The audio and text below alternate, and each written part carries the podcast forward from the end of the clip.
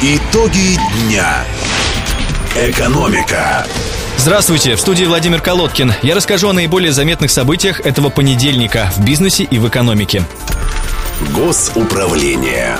Премьер-министр России Дмитрий Медведев подписал постановление о снижении прожиточного минимума в стране. На четвертый квартал 2015 года этот показатель установлен на уровне 9452 рубля. Это примерно на 200 рублей меньше, чем в третьем квартале. Тогда прожиточный минимум составлял 9673 рубля. Также понижена величина прожиточного минимума для отдельных категорий населения, трудоспособных граждан, пенсионеров и детей. Как сообщает российская газета, с предложением уменьшить прожиточный минимум выступило Министерство труда и социальной защиты. По его данным, в четвертом квартале 2015 года снизились цены на продукты питания в потребительской корзине. Локальный бизнес. Компания Корт Рос входит в группу Ренова Виктора Виксельберга, может получить право на комплексное освоение территории действующего ростовского аэропорта, сообщает коммерсант. На территории 400 гектаров планируется построить почти 4 миллиона квадратных метров жилья. По информации издания, проект застройки, разработанный французским архитектурным бюро Антони Бишу, будет представлен 15 марта в Каннах на международной выставке недвижимости МИПИМ. Доминантой нового района станет взлетно-посадочная полоса полоса. Эти 15 гектаров планируется преобразовать в огромную пешеходную зону. В издании отмечают, что если проект будет одобрен к реализации властями, он станет крупнейшим на территории Ростова. Однако в любом случае строительство не сможет начаться раньше 2018 года, когда будет введен в эксплуатацию новый ростовский аэропорт «Южный хаб», строительством которого, кстати, занимается группа «Ренова».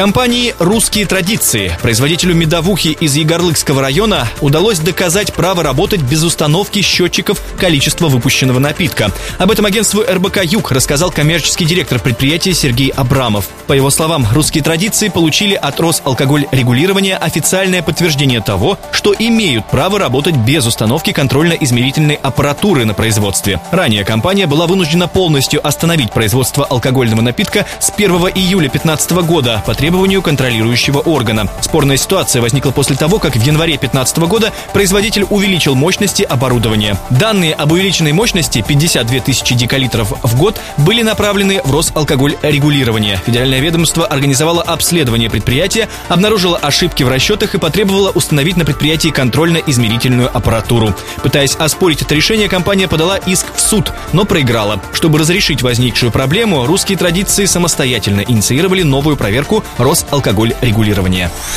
Компания «Агрофест Дон» подала в арбитражный суд Ростовской области иск с требованием признать банкротом акционерное общество «Футбольный клуб Ростов». Исковое заявление зарегистрировано 14 марта. Стоит отметить, что бывший спонсор ростовского футбольного клуба «Агрофест Дон» уже направлял в ростовский арбитраж иски в его отношении. Так, в декабре 2014 года было подано 9 заявлений о взыскании с футбольного клуба «Ростов» задолженности на общую сумму 59 миллионов рублей. Требования компании были связаны с непогашенными займами, выдаваемыми выдававшимися клубу еще в 2005-м. Впоследствии дела были прекращены в связи с подписанием мировых соглашений. Ранее стало известно, что новым спонсором ФК Ростов в сезоне 2015-2016 годов стала группа «Агроком» Ивана Савиди.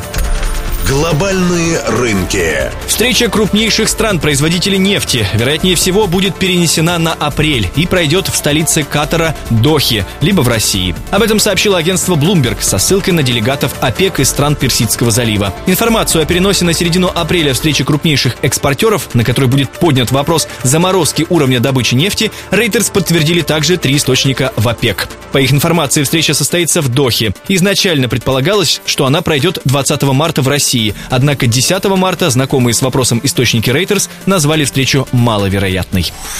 Египетский фунт девальвирован на 13%, сообщает Financial Times. Девальвация произведена, чтобы достичь обменного курса, который отражает силу и реальную стоимость национальной валюты в краткосрочном периоде, говорится в заявлении египетского регулятора, опубликованном в понедельник. Центральный банк поясняет, что подешевевший египетский фунт должен увеличить объем иностранных инвестиций и помочь справиться с дефицитом долларов, который угрожает экономическому росту этой страны.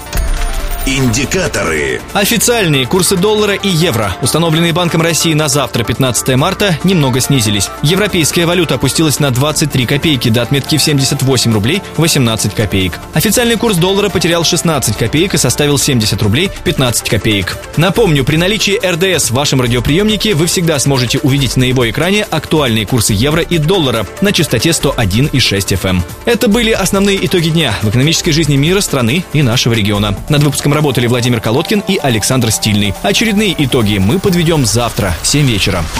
Итоги дня. Экономика.